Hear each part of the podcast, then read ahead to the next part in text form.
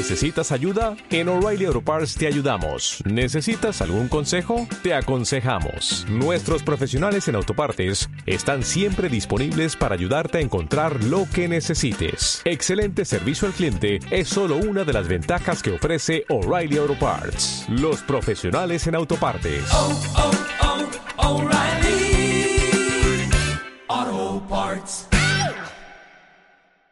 Bienvenidos, queridos oyentes, a una nueva edición de Entre Cómics. Doctor Snack, muy buenas. Muy buenas. Después de un par de semanas seguidas con el evento a cuestas, esta semana el evento como tal se toma un descanso.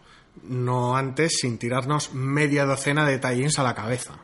Sí, por lo tanto hay que hacer un primer aviso desde el principio. Gran parte de este podcast, a pesar de que no entremos en spoilers de los números, es spoilerífico por naturaleza, porque todos los números eh, parten de la base de lo que ha sucedido ya en Secret Wars 1 y Secret Wars 2, o al menos cosas que se han visto o se han dado a entender. Sí, al menos el setting. Tampoco utiliza nada que no se haya visto ya desde hace meses en las promos. Ya, pero por si acaso, pues hay que hacer este pequeño aviso, que va a haber muchos tie-ins y tal que vamos a comentar que la situación de partida pues, pues parten de, de una situación pues, pues que tiene que ver con el evento, es que no hay más. Sí. Con lo cual, pues si alguien quiere llegar, no sé, totalmente virgen al evento... Y De no alguna sé, manera, sin internet. Exactamente, pues tendrá que dejar de inter- dejarse de internet y de noticias y de previas y... Evento al margen tenemos también un par de números 2 bastante llamativos. Sí, O sea que no, Aún- no todo es evento. No, aún así vamos a empezar con un eh, número de estos. Bueno, a ver, tie casi casi tampoco lo llamaría. Son miniseries en realidad que, bueno, pues van saliendo de la situación de Secret Wars. En este caso hablamos de A-Force, número 1, de Margaret Bennett y G. Willow Wilson, dibujado por Jorge Molina. Para Marvel, obviamente, ya a estas alturas. Un TVO que, si habéis seguido un poco las noticias, es el famoso TVO de la portada con todo mujeres. Donde todas las heroínas son, pues eso, heroínas, superheroínas. No hay héroes. Pues sí, eh, partiendo de esta situación de, bueno, mundos fragmentados, vamos a llamarlo de alguna manera, que nos ha puesto la Secret Wars en este Battle World muy loco, pues parece que las miniseries estas, que bueno, son tie-ins al fin y al cabo, sí, no, bueno, al final una etiqueta es una etiqueta, eh, parecen estar más interesadas en centrarse en, pequeños trozos de ese mundo y en, de alguna manera, rellenar los huecos en lo- para los cuales un evento no tiene tiempo. Y la verdad es que, aunque irregulares, este a mí me ha gustado. Sí, a mí también me ha gustado. No deja de resultar total y completamente arbitrario el hecho de, bueno, pues aquí todo superheroínas.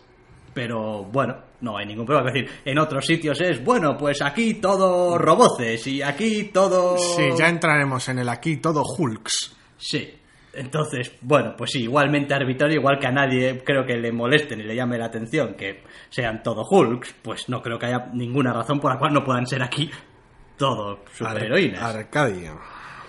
Em, el TVO en sí, hombre, a mí me ha parecido que está bastante bien, ya me ha gustado. Me parece que es una historia en parte muy clasicota, pero con esto de que son personajes que tampoco han tenido quizá algunos mucha posibilidad de interactuar de manera habitual y al mismo tiempo hay el- algunos personajes que son directamente como la versión que les ha dado la gana del personaje, pues mezclas las dos cosas y pues tiene su gracia ver a esos personajes, además en esta especie de, no sé, hermandad superheroica, casi casi, me atrevería a decir.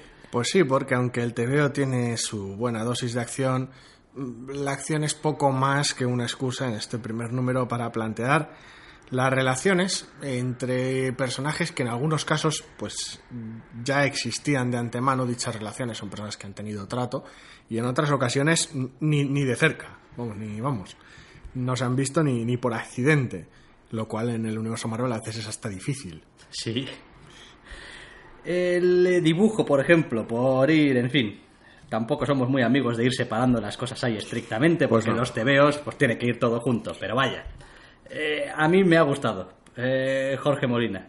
Me parece que tiene un estilo muy bonito, muy agradable. Claro, creo que después en los colores también está Laura Martín. Laura Martín. Lo cual pues, siempre te ayuda. Y Eso- se, y se nota muchísimo la Es- mano de Laura Martín, pero muchísimo. Pero la verdad es que tiene, tiene un estilo muy, de dibujo muy limpio y muy agradable que le va muy, muy bien al cómic. Voy a decir más.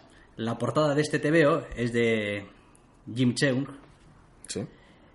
Y cuando yo veo las portadas de Jim Cheung siempre pienso, bueno, ahora voy a abrir el TVO y me voy a encontrar con algo peor, con, con todos los respetos para los arriba. Es decir, con algo que, bueno, no, no es tan... bueno, Jim Cheung tiene su propio estilo así muy eh, particular. Algo más sucio, menos, Sí. menos, menos bonito. Eso es. Y pues no, es verdad que no tienen el mismo estilo, obviamente no, no, no son dos dibujantes iguales, pero sí que es verdad que no hay realmente un golpe. No genera esa sensación de, de- de falta de continuidad de la portada a lo que luego coges el cómic. La verdad es que, hombre, luego con estas miniseries pasa lo que pasa, que aunque esa sea la portada oficial, luego tiene como otras siete. Sí. Pero vamos. ¿no? Y lo demás, la, la historia, pues, en fin, todavía es un número uno y está, está montándose. O sea, han tenido el tiempo justo y además muy justito para mostrarnos nada, muy por encima, muy básicamente, y para que el lector vaya rellenando los huecos de cómo debe de funcionar esto, porque Sí. te dan tres escenas para hacerte la idea. Y a partir de ahí, pues le metemos otro elemento novedoso y nuevo en una situación que ya se ha jodido, porque siempre se jode algo, y, y tira millas. El número 2 ya de, de Secret Wars dejaba más o menos clara la distribución de poderes, entre comillas, en este nuevo mundo. Y de alguna manera, solo que desde el punto de vista del- del- de este gobierno, entre comillas, centralizado, ahora se ve desde fuera, desde la periferia en uno de los casos, y la verdad es que es muy interesante. Las relaciones entre los personajes están muy bien. El, drama que tiene lugar por, por parte de la historia funciona de manera muy natural. Y bueno, pues el, el final, el cliffhanger final, propio en una miniserie de este tipo, apunta maneras a, mm, no sé si consecuencias para la trama principal, pero bueno, sí tiene su, su conexión. De alguna manera no da la sensación de estar totalmente desconectado y jugar a su propio juego, pero tampoco da la sensación de, no sé, de que es necesario para el evento ni el evento es necesario para el cómic. Es un cómic que por sí mismo se lee muy bien. De todas maneras, hay una. No sé, un comentario general que me gustaría hacer respecto a todas estas miniseries, tie-ins, llamalos H, que están saliendo. Y es que, a ver, los personajes, algunos son como uno los puede recordar o los puede conocer, otras veces no, pero en cualquier caso, todos ellos se comportan dentro de esa realidad, salvo alguna excepción de la que ya hablaremos porque forma parte de la gracia de esa miniserie en concreto, como si fuese lo normal, quiero decir, lo, lo, lo de siempre, lo que, bueno, cómo funciona el mundo. O sea, aquí Sí. no hay nadie muy locamente ahí diciendo, pero ¿qué está pasando aquí? No, esto no es House of M. Eso es, esto no es House of M, no es, oh, no, qué... No, o sea, es decir, las cosas son así y esto ha funcionado así, pues... Toda la vaya, vida. mm, toda la vida, o tanto como memoria tengo, o, o lo que sea. Lo cual le da también otro toque, es decir, por decirlo de alguna manera, no es, es... un, es un what if enorme monstruoso. Eso es, no es una realidad alternativa ni es un what if enorme, sino que es simplemente como son las cosas y te jodes si no te gustan. Vaya, no, no hay alternativa, no hay otro, una, no hay un universo alternativo donde escapar. Sí, no, hay, no, no, no vuelves al 616 ni... Ni al universo Ultimate, ni al universo de... No, esto es lo que hay, y punto. Y para todo el mundo, esto es lo que hay. Nadie se plantea que hay. Sí, es raro porque además los distintos reinos, sobre todo en este número de A-Force, dejan bastante claro que están bien aislados unos de otros, que hay cierta relación pero tampoco demasiada. Sí, digamos que la política fronteriza eh, se lleva bastante a rajatabla y no se permite en principio que Demasiada haya... excursión. Eso es. Vaya, cada uno en su sitio, tú bien ahí, yo bien aquí. Lo cual está bien porque por un lado te provoca, o sea, vamos, impide que haya estas cosas de, pero si está esta gente aquí y está otra al lado, ¿por qué no? Pues porque están aislados. O sea, te evitas estos problemas propios y luego si quieres en el propio evento, no tengo ni idea cómo lo llevarán a cabo, pero si tienes ganas de mambo, basta con que la gente se ponga libremente y vea qué cojones ha pasado, qué, qué mierda es esto. Sí. Y le explote un poco la cabeza en la situación en la que está. No, bien, ese, ese es un número uno atractivo, vaya. Yo diría Sí. que cumple bien con su cometido y sin más, vaya. Sí, igual de toda la racha, el que más me ha gustado en general. Es probable que sí, es probable que sí, porque vamos a hablar ahora de otro número uno que también nace un poquito de aquí. En este caso, he de decir también que tengo cierta confusión con cómo están llamando a las colecciones, porque donde A-Force es simplemente A-Force y creo que tiene un pequeño loguito de Secret Wars para que todo el mundo sepa que, bueno, viene Sí. un poquito de ahí. En este otro caso, vamos a hablar de Battle World Master of Kung Fu, número uno. Y el Battle World va en el título. Sí, no sé, no sé. En este tipo de cosas me suele gustar más que mantengan un poquito de, no sé si coherencia, pero sí continuidad. Al final, en ocasiones es más casi un diseño de portada que otra cosa, pero bueno. Sí, pero bueno, aún así ahí está, son letras que se pueden leer y, Sí, sí. y está arriba del todo, por lo tanto es lo primero que lees, por lo tanto este TVO, a pesar de cómo se le quiera llamar, que hubiese sido más fácil decir Master of Kung Fu número uno, pero no, es Tiene un- tiene un. Master of Kung Fu número uno, de Hayden Blackman y Dalibor Talajic, para Marvel, que es un TVO que, en fin, me da un poquitín de pena. Sí. Sí, me da un poquitín de, de pena porque me gusta mucho el dibujo, me gusta mucho la narración, eh, pero me parece que es una historia otra vez más inconsecuente, que es que ya ni siquiera tiene el, el- ni siquiera tiene el asunto este de decir, bueno, pero en este entorno al menos es novedoso, o es distinto, o es... eh, no. No, es, es, es la misma historia de Sanchi y su malvado mm, padre. Bueno, Ya está. A ver, por un lado es muy difícil eh, que tengan recorrido, impacto, que, que- que importen todas estas cosas más allá del marco en el que están. Es decir, es un evento de, de- me hemos mandado a tomar por saco la realidad y la hemos liado muy gorda, con lo cual el evento ya veremos una vez que termine el impacto que tiene. No te digo ya nada las miniseries del evento. Bien, pero decir- ya que vas a hacer una miniserie con eh, Bueno, un Sanchi, Yo siempre pues, he sido pues muy- búscale una vuelta, ¿no? Quiero decir, es que esto podría estar perfectamente ambientado en el universo pero es- tradicional. pero es el único que está, entre comillas, en su, situ- en su situación normal. Ya, bueno. entre comillas, porque Bien. está bastante acabado. Bien, bien, pero ¿qué estás haciendo de esa normalidad lo extraordinario? Bueno, te coges a Sanchi, lo tienes un poco tocado, casi, casi siguiendo una, una senda Hawkeye, muy tirado, hasta con perro y todo. Sí. Aunque a mí me ha recordado un poquito más el mira cómo voy a hacer el Jackie Chan aquí, el Sí. mono borracho. eh. Sí. Y a partir de ahí, pues lo juntas en un, con, con- con- con un grupo muy loco. Tampoco vamos a entrar en detalles, pero la verdad es que de alguna manera es, es gracioso. A ver, a mí siempre me han gustado los What If. Quiero decir, los cojo siempre con mucho. Es, "Ah, hemos hecho este, este experimento raro, hemos juntado. ¿Y si, qué, qué- qué hubiera pasado si.? Pues esto es casi, casi algo parecido. Sí, yo es que ya La mezcla es muy rara porque Shang-Chi y mutantes, pero. Es que ya no puedo ir ese rollo de what if, sino ir en mi cabeza a Albert Montéis diciendo, como aquellos tebeos de los años 60 y tal, que solía leer de Novaro, en el que un hombre ha pasado 20 años eh, fuera de la Tierra, vuelve a la Tierra y ahora hay dos, tierras, tierras. y luego el tebeo era una mierda. Pues cada vez que me dices que hablas un poco de what if, me imagino, sí, es que el problema de los what ifs era que normalmente eran un poco una mierda luego. Bueno, Entonces, había bueno. de todo. Ya veremos, ya veremos a dónde va este... A mí me gusta el planteamiento. Fu, Tiene, pero- tiene, tiene, tiene kung fu y tiene, porque es algo que, que me gusta, oriental, kung fu, todo muy místico, muy, muy, muy golpes bizarros. Y tiene a personajes tradicionales del universo Marvel que no tienen nada que ver con esta ambientación, adaptados a una ambientación de kung fu loco y místico. Entonces, quiero decir, No, el, el, el ¿cómo, ¿cómo negarme? El TVO está muy bien y ya digo que el eh, trabajo de Dalibor Talajic, a quien no tenía el gusto de conocer, No, yo tampoco. eh, me ha gustado. Me ha gustado, me gusta. Sí, sí, funciona, funciona muy bien con una narrativa muy limpia, muy sencilla y unos combates, la verdad, que están, que están, que están muy bien llevados. No sé. Yo, yo, yo compro versiones kung fu de los personajes Marvel. Eh, La historia es na- nada del otro mundo, o sea, es, vamos, es lo de siempre. villano, villano tiránico y, y- y rebeldes de poca monta. Vamos, malvado Fumanchu y el grupo de colgados que se le Con lo cual, pues, igual es el tipo de historia adecuada para algo tan corto también. No Sí, tengo bueno, ni idea. tampoco sabemos en realidad todas estas si van a ser miniseries de tres números, de cinco números, de seis números. De algunas ya han dicho que van a sobrevivir al evento. De una u otra forma. Sí, sí. El título. De, de otra forma, seguramente. Bueno, ya Hombre, veremos. nada te impide sacar una colección que se llame A-Force. Creo que de hecho A-Force es una de las que Y- ya han dicho que sobrevivirá a Luego, Secret co- Wars. con ello haces lo que te da la gana. Sí, también puedes seguir editando Master of Kung Fu. Pero claro, eso no te garantiza nada de, de lo que vaya a haber No, aquí. No, no, pero vaya. Y, y está bien escrito además también, ¿eh? Quiero decir, el dibujo es quizá a mí lo que más me ha dado al ojo, por Es muy razones evidentes, es muy particular, pero vaya, está contado correctamente, tampoco abusa del texto, deja que fluya. A mí es que me gusta este rollo.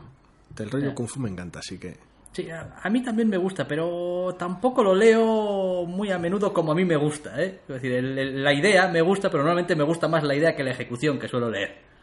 Es decir, la última colección de Puño de Hierro, o sea, es decir, escapé como alma que lleva el diablo de ella. Es que a mí me gusta más Care Andrews como dibujante que como guionista, pero bueno, Bueno, la etapa anterior estuvo muy bien y no sé. no sé. sin más, un te veo que si os gusta el rollo este de Kung Fu, Todo el Kung Fu. y tal, pues, pues hay que darle una oportunidad, claro que sí. Yo desde luego ni me lo pienso. Vale. Y seguimos con el, el baile de títulos. En este caso seguimos con otro TVO, que es otro número uno. Y el título os va a sonar porque es que hubo una miniserie del mismo... Bueno, miniserie. Dentro de la colección un arco importante. Planet Hulk. Sí. Pues aquí tenemos Planet Hulk número uno de Sam Humphries y Mark Lamin para Marvel, donde pues lo que decíamos antes, ¿no? Pues... mm, Si tienes una Arcadia Territorio. con todo, con un montón de heroínas y exclusivamente heroínas, pues tienes un Planet Hulk con Hulks. Eso, es, y todo, todo, y to- todos son Hulk. Todos son, bueno, Hulks o cosa gamma, vaya. Sí, sí, monstruos, monstruos gamma, Hulks, Hulks, Hulks, animales Hulk. Y alguien se aburría mucho y o, o tuvo una idea así como muy jajaja, muy graciosa y dijo, "Eh, vamos a meter aquí de protagonista a Capitán América Gladiador. Sí, que es como un poco esta sensación de, pero, esta, pero esto no era Planet Hulk. Sí, pero joder, no sé, ¿en, cual- en qué otra de las miniseries nos encaja bien el Capitán América? Capitán América Gladiador y su compañero, impagable. Impagable, in- inmencionable, quiero decir, porque mira que hay alternativas, ¿eh? Quiero decir, ya el propio Capitán América ha tenido sidekicks. Sí. Pero en este caso, en este caso es, creo que algo, vamos, no sé si ya propio de Warren Ellis, pero algo que no esperaba ver en, en- en la vida. Pero está muy bien, le, le pega muy bien a, a- a la colección. A la colección sí, al Capitán América ya no está tan claro. Bueno, en este contexto necesita una montura. Y una montura que no sea solo una montura. Sí, la gente puede estar pensando, oh, monturas, monturas, espera, el la Valkyria o... eh, no. Eh, no, eh, su nombre técnico no sé cuál es. Devil Dinosaur. Exactamente, Devil Dinosaur. Vaya, un tiranosaurio rojo. Sí, algunos, algunos fans que de, de los personajes más marginales de Marvel les sonará. Pero vamos, sí, estamos hablando de mm, Planet Hulk, es decir, una zona en la que hay un montón de Hulks. Al Capitán América, básicamente en un rol de gladiador, Sí, acompañado de su fiel tiranosaurio rojo. sí. Es decir, Gannicus, tío. O sea, es este cabrón es, es el puto Gannicus. Es como, es como una versión súper loca de Conan, por decirlo de alguna manera. Conan y su montura el tiranosaurio se van de aventura a unos Hulks. Exacto. Es decir, tampoco vamos a entrar en detalles de la trama, porque creo que con eso ya, ya, bas- ya basta. Sí, quiero decir, si, si has oído todo lo que hemos dicho y te has repelido, no te vas a acercar ni con un palo. Y si lo has oído, has dicho, madre del amor hermoso, el Capitán América en plan gladiador con un tiranosaurio, no me lo puedo perder, ya está vendido el TVO. Co- coleta y con un hacha y, y un escudo y un tiranosaurio y Hulks. Sí, Vaya. sí, a ver. ¿Qué decir, podría salir mal? Bueno, el número 2 podría salir mal. El número dos, sí, a el, ver. el número 1 no tiene nada para salir mal. El cómic, bien. está, el cómic está bien narrado, es bien chulo. El dibujo es muy, muy, muy, muy agradable, muy vistoso. Sigue manteniendo esta sensación un poquito casi de TVO de fantasía. Sí, claro, muy, apropiadamente, muy además. apropiado para el, para el contexto. Y pues aunque sea igual de los de los tie más tontos de, de esta, de esta tanda, más tontos entre comillas, que Sí, es como vaya. joder, el Capitán América, el cazador de bestias, gladiador, montado en su tiranosaurio. Quiero decir, la propuesta es muy muy loca, pero la verdad es que luego lo lees y hombre, no digo yo que encaje todo a la perfección, porque creo que una de las gracias de, de- de este Battle World, de esta Secret Wars, es que las cosas no encajen ni para Dios. Claro, claro, quiero decir, son, ellos mismos lo definen como un patchwork de mundos. O sea, es, es un, es un puto puzzle he puesto ahí con las piezas de vas a encajar, es decir, la cosa va a caber en este Batmóvil por mis pelotas y lo, lo, lo estrujan hasta que quepa. Pero luego la verdad es que, que decir, abstrayéndote un poco y simplemente disfrutando de la, de la aventura, está, está muy bien narrado, tiene muy buen, tiene muy buen ritmo. Es más allá de la excusa de la trama y pues esta, esta especie de operación de rescate, bueno. Ya veremos en qué deriva. No, está muy bien porque volvemos a tener un Capitán América joven que ya se echaba en falta. Después de tanto Capitán América. Sí, porque a Sam Wilson lo tenemos ocupado en otro rol, del cual, bueno. Eh, sí, bien, es verdad. Lo tenemos ocupado. Bien, es verdad, había olvidado este que Sam, eh, Wilson era ahora el Capitán América, pero vaya, como dejé de leer muy pronto también su colección, pues Culpa del guionista. ¿Qué le vamos a hacer? Sí, porque a Imonen yo no me atrevo a echarle la culpa de las De, cosas. de nada. Eh, Y Monen, te queremos, sí, pero es lo que hay. Es como. Vale, pues está bien, vaya. Capitán tampoco- América y un tiranosaurio, joder. Es que, quiero decir, decir, o, o- o ya te está gustando o no te va a gustar. así de sencillo. Sin más. Pero hay más números uno. Más Pues sí. números uno. De hecho, uno cuyo título es ya el epítome de juntar las etiquetas. Porque esto se llama Secret Wars Battle World 1.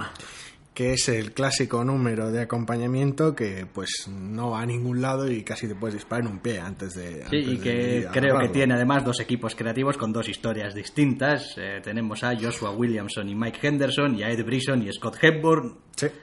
Uno con una historia del castigador o algo así. Sí. Y la segunda, pues no sé, exactamente, no recuerdo qué era exactamente. Eh, una historia de básicamente cachondeo con Modoc. Ah, sí, sí, la historia de cachondeo con Modoc. Pero Sí, bueno, no sé cuál de las dos, no sé cuál de las dos es más absurda. Es decir, porque a simple vista la historia de Modoc es de chirigota y es muy absurda. Ah, sí, pero- la historia de Modoc es como últimamente suele pasar con Modoc, en general de, de- de chiste. Pero esta primera historia me parece, quiero decir, o van a tener que explicarme muy bien porque A mí- a mí a, me- haber personajes duplicados. A mí me resulta, sí. No, a ver, el- la propia trama parte de, bueno, pues una situación extraña con el castigador.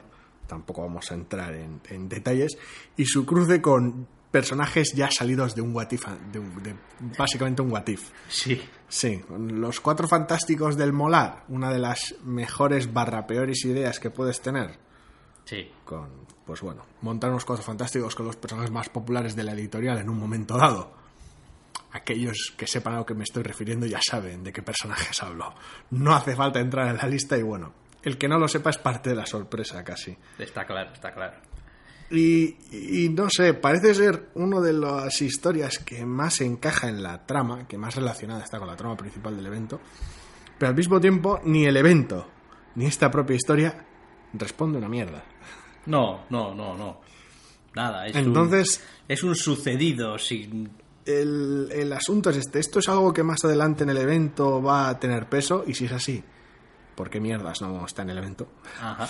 ¿Y cómo te las arreglas para que esto no tenga peso alguno en el evento? Porque, bueno, pues las, las implicaciones de lo que de lo que sucede son bastante amplias para lo que vamos de evento. Sí, hombre, nunca subestimes tampoco la capacidad que tienen de meter página y media en un evento, Y- y contando lo que nos han contado aquí en 10 o 12 páginas. eh, sí, porque no hace falta que cuentes toda una pelea. por con eso, Cuatro en una, en una docena de, de viñetas y tiramillas a otra cosa. Mm. Pero bueno, a mí me parece poco probable. Yo, yo sinceramente no creo que eh, Hickman esté pensando en esto. Pero, eh, No, pero no sé, a ver, si entra dentro de sus notas que el estatus de cierto personaje es, pues, dudoso, ya. cuando menos, y dices tú, pues esto va a suceder, el que quiera que lo toque en Battle, pues si no, ya lo explicaré yo en página y...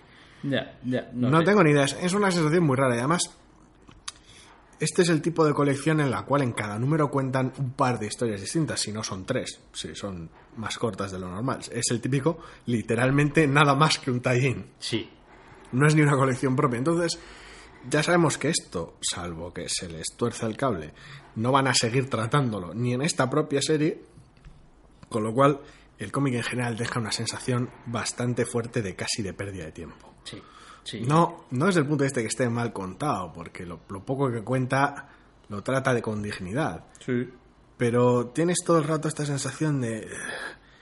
Pero esto, ¿por qué no, O sea, ¿por qué no está mejor vestido? ¿Por qué no está contado con un poquito más de empaque? ¿Y por qué no está contado completo? Eh, A saber, pues me imagino que la respuesta es porque después necesitabas la mitad del TVO para contar una chirigota con Modoc. Y supongo. ya está. O porque esto igual, si incide en algún momento, incidirá en un número 5 o sea, o 6 del evento. Entonces Sí. no, Allá, no, puedo meterme con ello ahora. Entonces, no sé, no sé. es- A diferencia de las otras miniseries que están a su rollo, en este mundo, pero a su rollo, esta, pues, apenas tiene una historia propia que contar y lo poco que cuenta está relacionado con el evento, así que se pilla los dedos. Sí, vaya, son todo ventajas. Todo ventajas. Y bueno, la historia de Modoc, como ya hemos dicho, pues es una chirigota que pues, está graciosa, pero bueno, para fans de Modoc, vamos a dejarlo ahí. Sin más. Eh, que no pare la fiesta. Otro número uno, venga, va.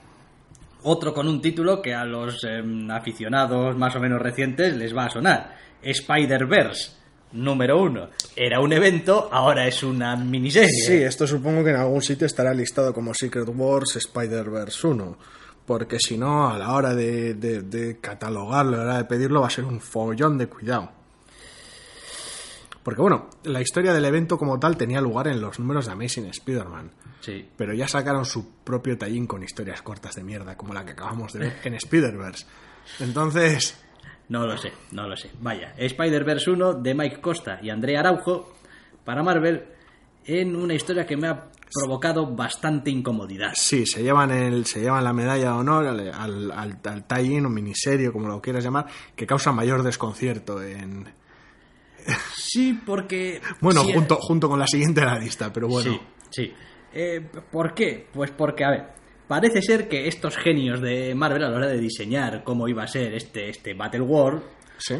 pensaron que todo iban a ser reinos separados con sus propias, digamos, idiosincrasias, menos Nueva York. Y en medio del mapa voy a poner Manhattan. En medio del mapa voy a poner Manhattan, pero un Manhattan que va a estar hecho de distintos Manhattans. Mega Eso O es. no sé. Lo cual nos genera que cualquier clase de historia, como por ejemplo esta de Spider-Man, que tenga lugar en Manhattan, Sí, pues- cuando decimos Spider-Man queremos decir pues un buen puñado de Spider-Man, como su título Eh, Sí, indica. Eso es. Pues, pues, pues tienes a varios personajes de, de varios, Más Spider-Man y más Spider-Woman Sí. y más Spider-Man y más Spider-Woman. no sé si llamarlos de distintas realidades, de, de distintos, bueno, de distintas procedencias, dejémoslo ahí.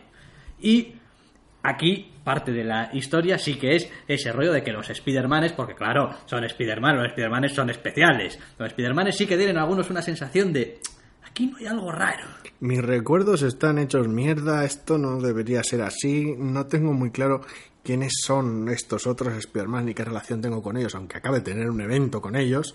Entonces, es este tipo de historia rara, parece ser su propio evento dentro del evento. Sí, es como Spider-Man es demasiado importante para no tener sus movidas dentro de este lío. Sí, aunque, aunque como tal no, no tengamos realmente un Peter Parker Spider-Man No. tradicional. No. Entonces, No, ese, ese- ese también es demasiado importante para estar en una miniserie como esta. Entonces es, es una sensación muy rara porque, porque es como si hubieras hecho un evento en el cual pues el mundo se vuelve loco y todos los Spider-Manes de distintos mundos confluyen en Manhattan y pues no tienen sus recuerdos muy claros y están en medio del evento diciendo, bueno, ¿y, y ahora qué? Oye, tú a ti esto algo te parece algo raro esto, todo esto. Pues, pues no sé, algo raro igual Todo sí. este ¿no? chorreo de Spider-Manes de repente y es como... No, no sé, algo igual sí. Y, y to- pero todo esto ya es un evento. Un montón de Spider-Manes en medio de una parte con- con- confusos. Sí. Y no sabiendo muy bien dónde están. Pero todo esto es una miniserie dentro de otro evento. Sí. Entonces, quiero decir, es ya, vamos, todo el Inception. Quiero ahora un tie-in de Spider-Verse. Quiero un Secret Wars, dos puntos, Spider-Verse, dos puntos, Spider-Woman, dos puntos, Spider-Gwen. Gwen Stacy y ya directamente hacer ya ir todo Sí. el todo el Inception de, Sí. de, de Sí, de eventos. una colección dentro de, una- de un evento que está dentro de un evento que está dentro de un evento. el cómic es- está mal pues no No, pero, la- fin, la- a mí, en fin, a ver, no, Pero no es está, basta- no está mal, pero está bastante está, regulero. está bastante del, del montón no está muy claro si quiere ser un cómic así un poquito humorístico o ser realmente algo algo tenso tal vez hay un poquito de discordancia entre el estilo artístico y la historia que cuenta y, y es posiblemente el más, el más confuso a nivel de tono, Sí, porque hombre. la historia no, no tiene ni demasiada complicación del- de, de toda esta racha. Entonces queda un poco... eh, ¿Qué hago yo con este Y cómic? después hay cosas que no tienen que ver, pero que influyen en el tono o en cómo percibe uno un TVO. Cuando te sacan a Spider Cerdo, Sí, pues da igual que la situación sea muy dramática o no sea muy dramática, porque, es Spider Cerdo. Porque es Spider Cerdo. Entonces, a ver, hay que cuidarse un poquito con cuáles son los elementos con los que juegas para crear tu drama y tu humor. Sí, porque en el propio evento estaba dosificado. Y es un evento. También hay que tener en cuenta que son Spider-Manes, entonces no se pueden estar callados. Entonces, bueno, siempre mantienes esa, ese contrapunto de humor para aliviar la tensión y dosificas un poco de Spider Cerdo y algunos de los otros Spider-Manes más tal vez caricaturescos, como el de los dibujos animados y tal, y servía para aliviar la tensión. En este caso no termina de funcionar. No, no, No. más que aliviar la tensión, la, la desvirtúa o la descoloca por completo. No sé. No sé. Intentan tratar de manera seria a un personaje cómico y no funciona. Todo eso unido a esta confusión de evento dentro de evento, pues Sí, yo creo que esto, más que hit, es un miss sí. dentro de los TVOs que hemos comentado. Y es una pena, ¿eh? porque tenía ganas, porque, joder, evento Spider-Man, pero Ya. no. Aún así, si lo que queríamos era la madre de todos los líos, La madre de todos los líos, sí. la madre de todos los líos la vamos a comentar ahora. El, el- el evento que me ha tenido rascándome la cabeza y mirando con cara de Ah, confusión. Perdón, que igual deberíamos haberlo comentado antes porque tiene un Battle World grande arriba. Pero Battle World Ultimate End número uno.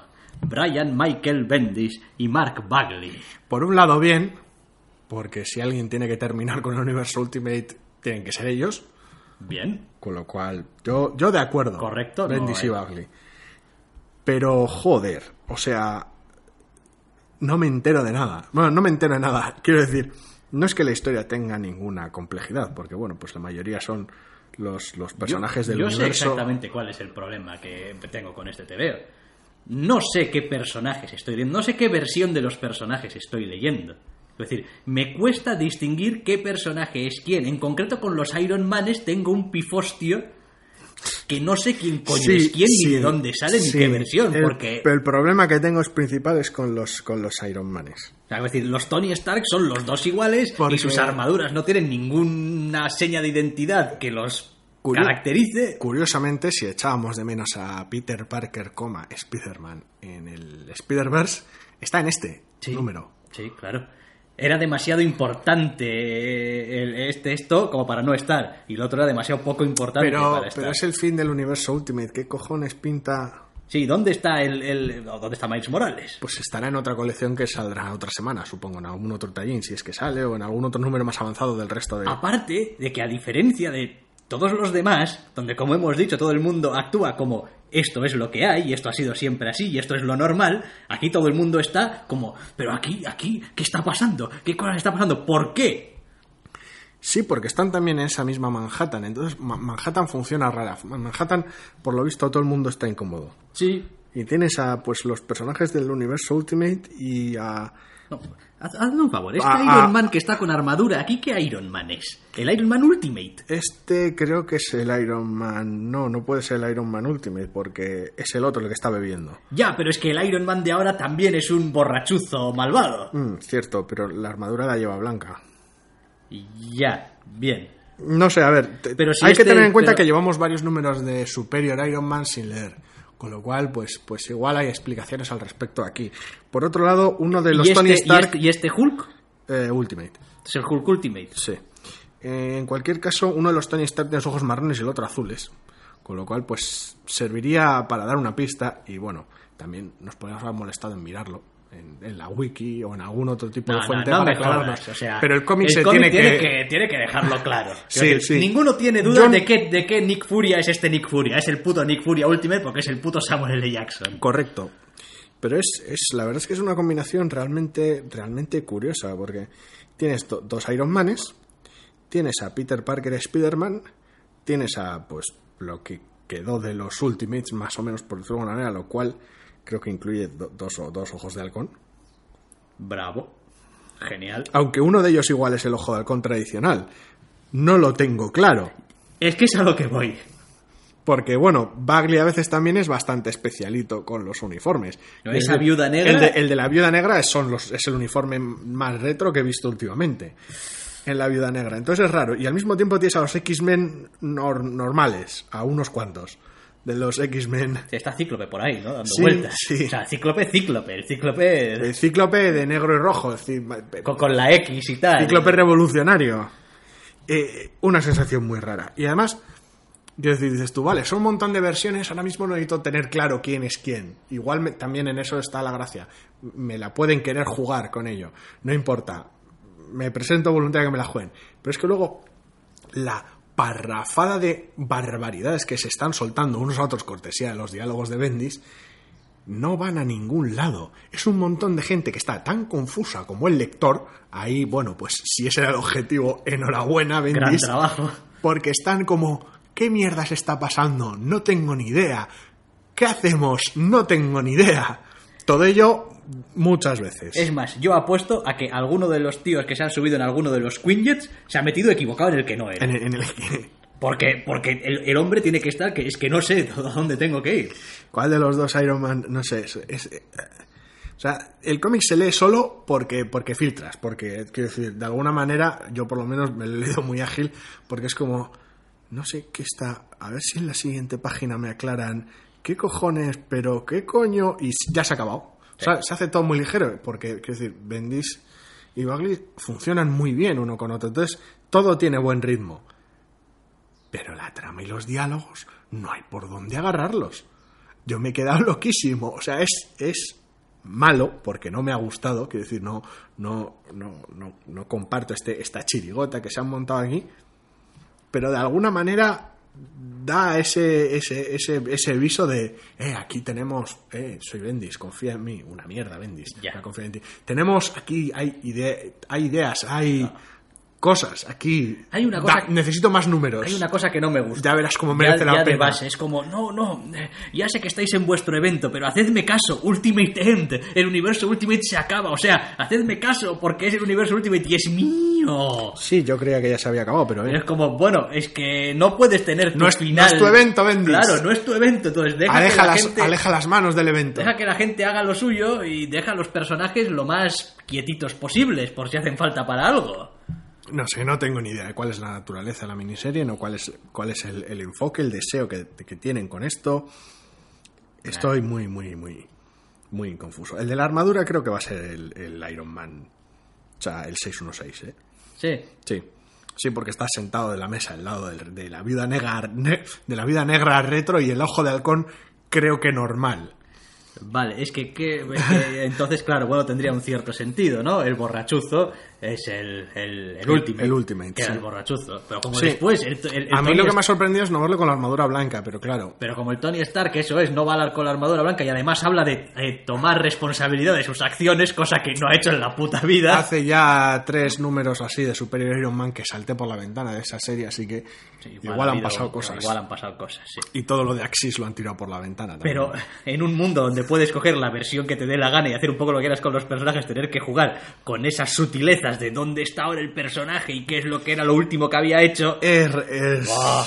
es, es raro. No jodas. Es raro, es, es un galimatías muy raro. Es Bendis, no sé si intentando cerrarlo de manera grandilocuente y yéndosele su propio proyecto de las manos. No lo sé. A ver, el universo Ultimate lleva, lleva muerto mucho tiempo ya. Aparte que el universo Ultimate no ha tenido ya como dos o tres colecciones de esto se cierra y se va a la mierda y va a explotar todo. Sí. Sí, pero a ver, no estaba funcionando más allá de Spider-Man. Entonces, echa la persiana ya sin meter mucho ruido y ya está. No montes esta chirigota rara. No mezcles a, toda esta gente por medio.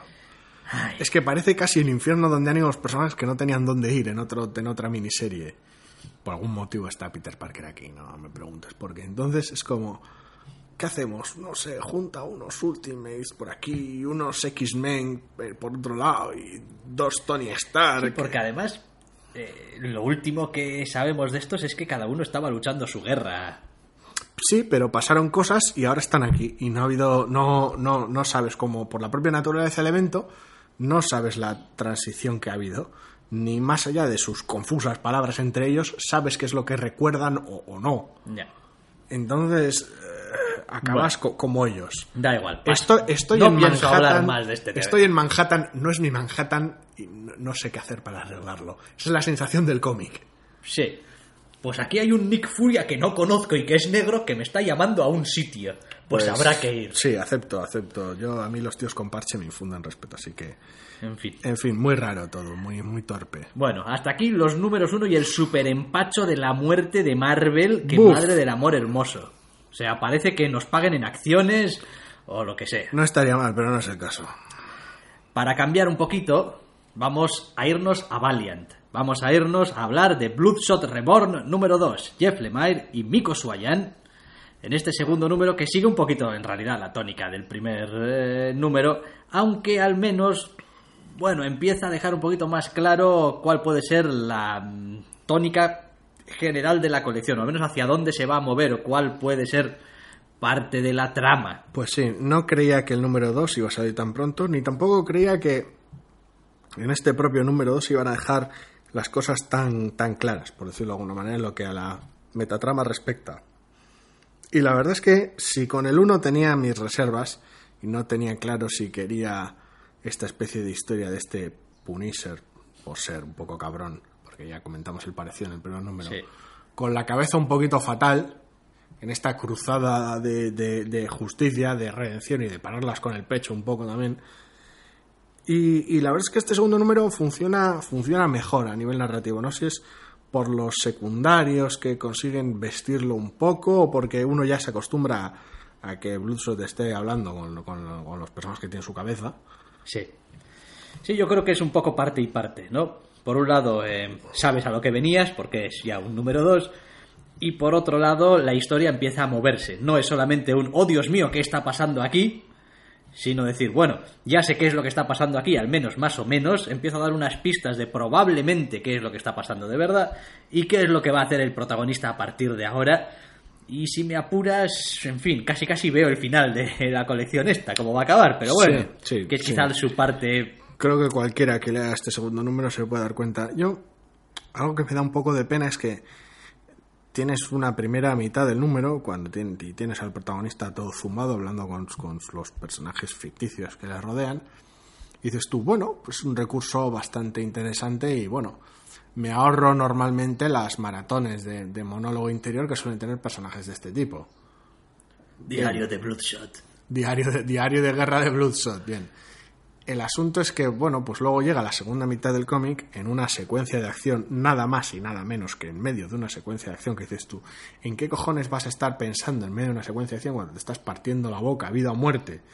Pues, pues no, esa secuencia de acción, en lugar de tener a los personajes alrededor dando por saco y distrayéndote, que podría funcionar de manera adecuada, aquí lo que tienes es mucho monólogo interno. El protagonista tiene tiempo para pensar un montón de mierdas mientras está peleando y es que lo ensucia todo. Y es una pena porque en general, en lo, en- en lo artístico, en lo puramente de dibujo, es un cómic que ya me gusta. Sí, al final eh, ese tipo de, de secuencias, como la que tú dices de la acción y un montón de, de texto y monólogo interno en realidad, o pensamiento interno, Sí. eh, lo que hace es desconectarte un poco, pues eso, de- eh, el texto de, de lo que estás viendo, del, del dibujo, porque como no van juntos, en realidad, Es que la acción, en lugar Pues- de fluir rápido, eh, tienes un pequeño bocadito de acción y un ladrillo de texto y otro pequeño bocadito de acción y otro Y ladrillo, el ladrillo de texto. texto apenas tiene que ver tampoco con lo que está pasando, sino con lo que podría significar lo que está pasando, lo que yo creo sobre la violencia, sobre etcétera, etcétera, etcétera. Con lo cual ni siquiera fluye de manera natural, sino que, pues es eso, es una escena de acción con unos petostes. Sí, vuelve a ser otra de esas secuencias de cómic que le quitas el texto y sigue funcionando igual. Sí, sí, sí. También diré otra cosa. Eh, al final hay unas páginas eh, en blanco y negro y yo creo que el dibujo, aunque le hace un favor evidente a la hora de darle un poco el tono, el color, quiero decir, no sé si he dicho el dibujo, que- el dibujo, el, color hace un- un- el trabajo que, que debe o que creen que debe para darle el tono. Eh, joder, macho, yo veo las páginas eh, en blanco y negro y digo, "Uf, es que estáis ensuciándome el dibujo. O sea, entiendo que el, que el color tenga que ser un poco así, ahí, dark and gritty y tal y cual, pero es que el dibujo es una puta maravilla.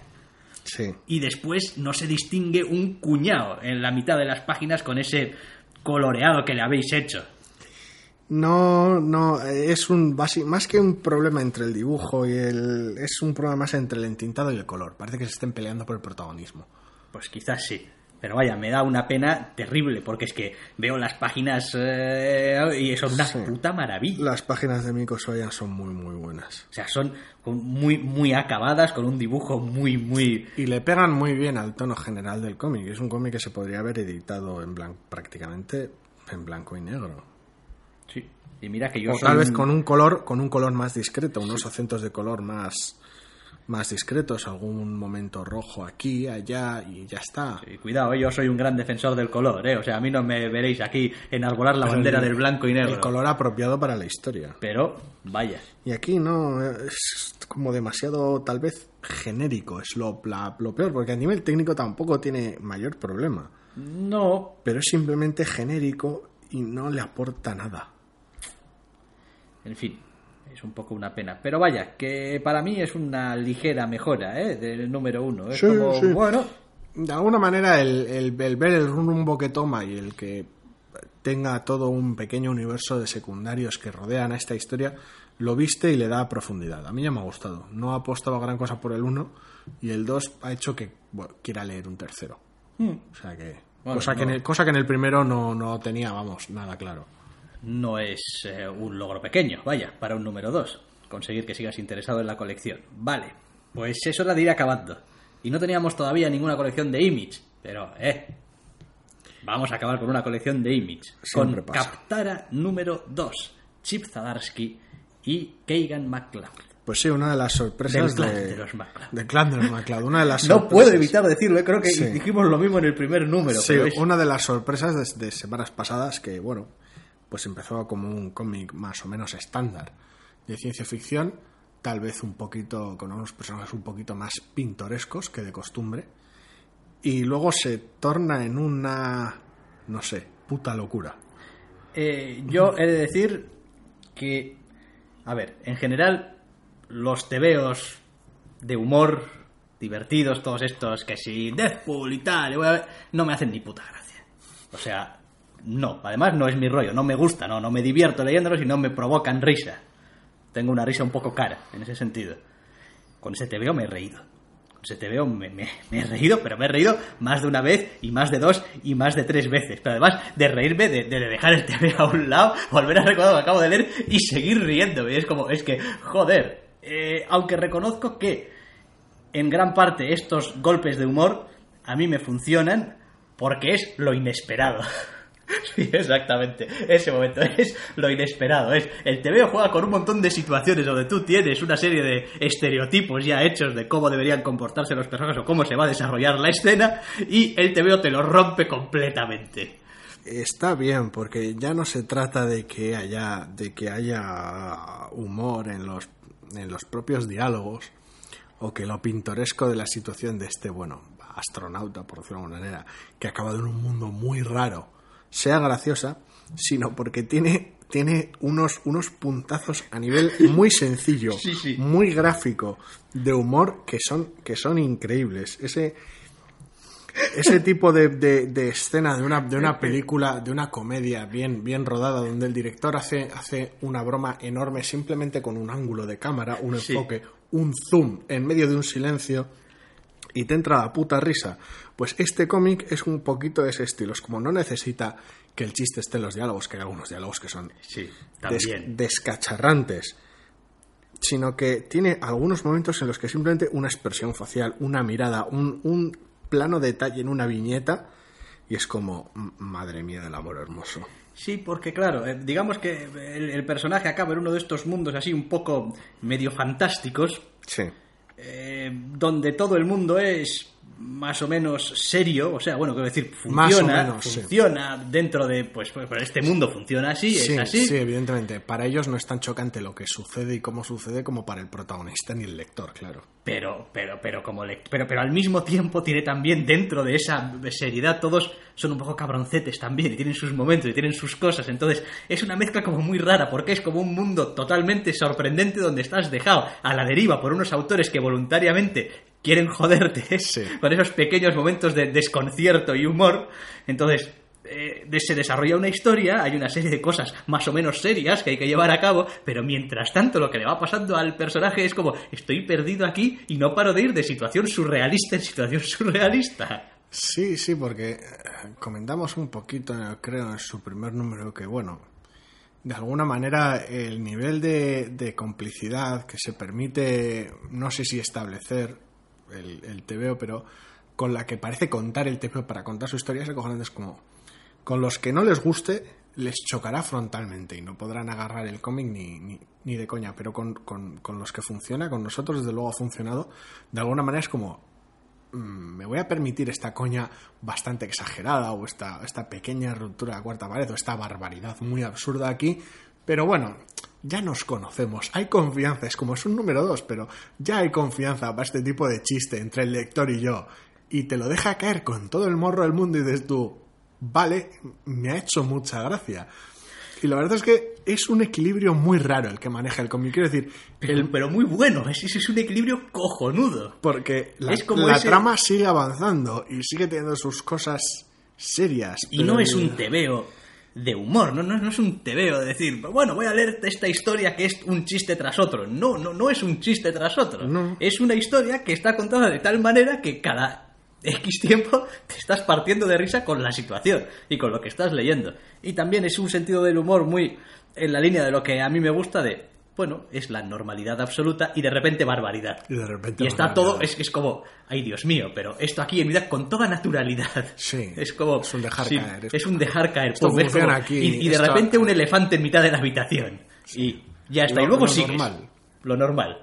Y entonces, ya digo, hacía tiempo que no me había reído.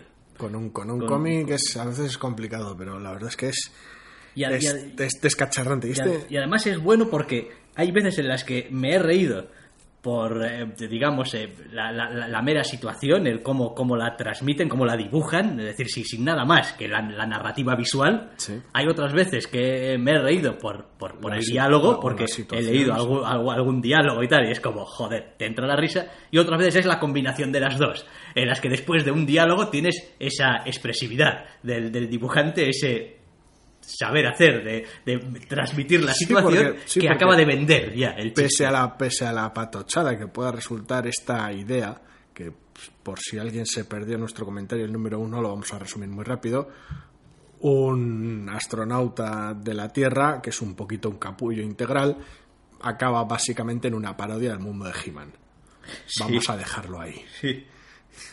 Así de sencillo.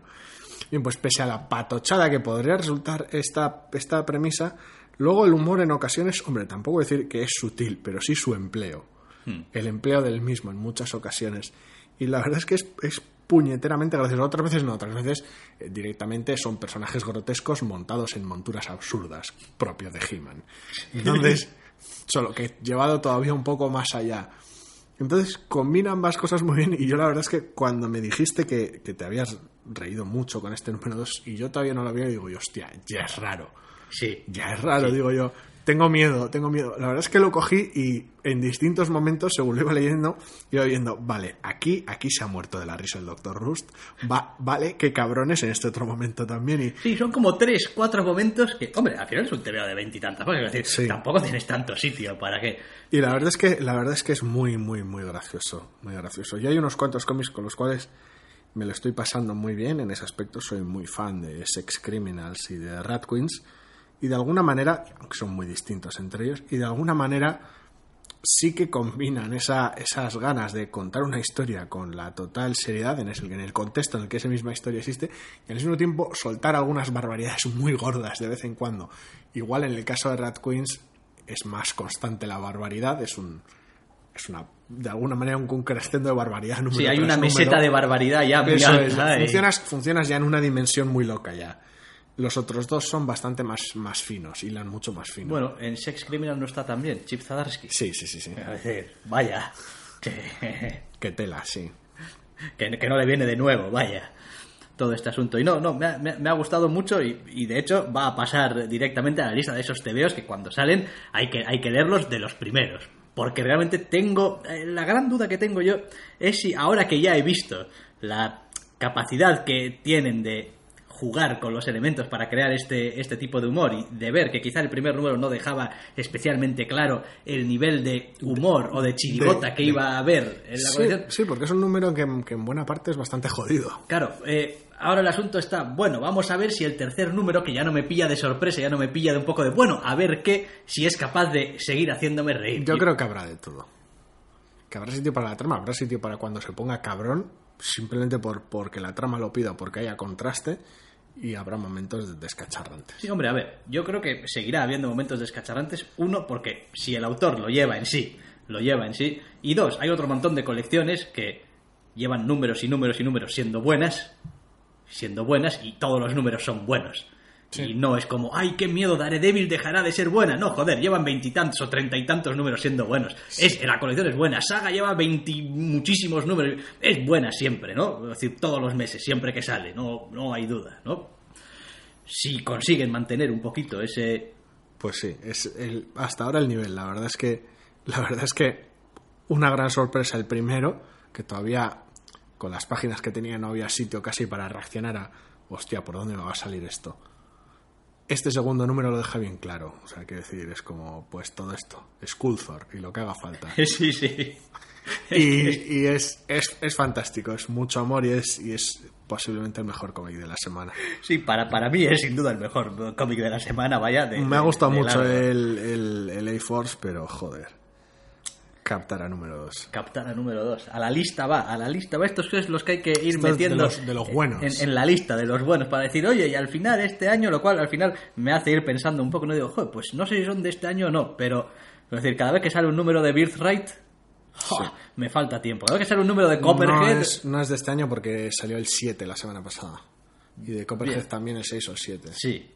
Pero vaya, son eh, dos colecciones que cuando salen es como, "Ch, para el carro, que hay que leer un numerito de esto, a ver a dónde va.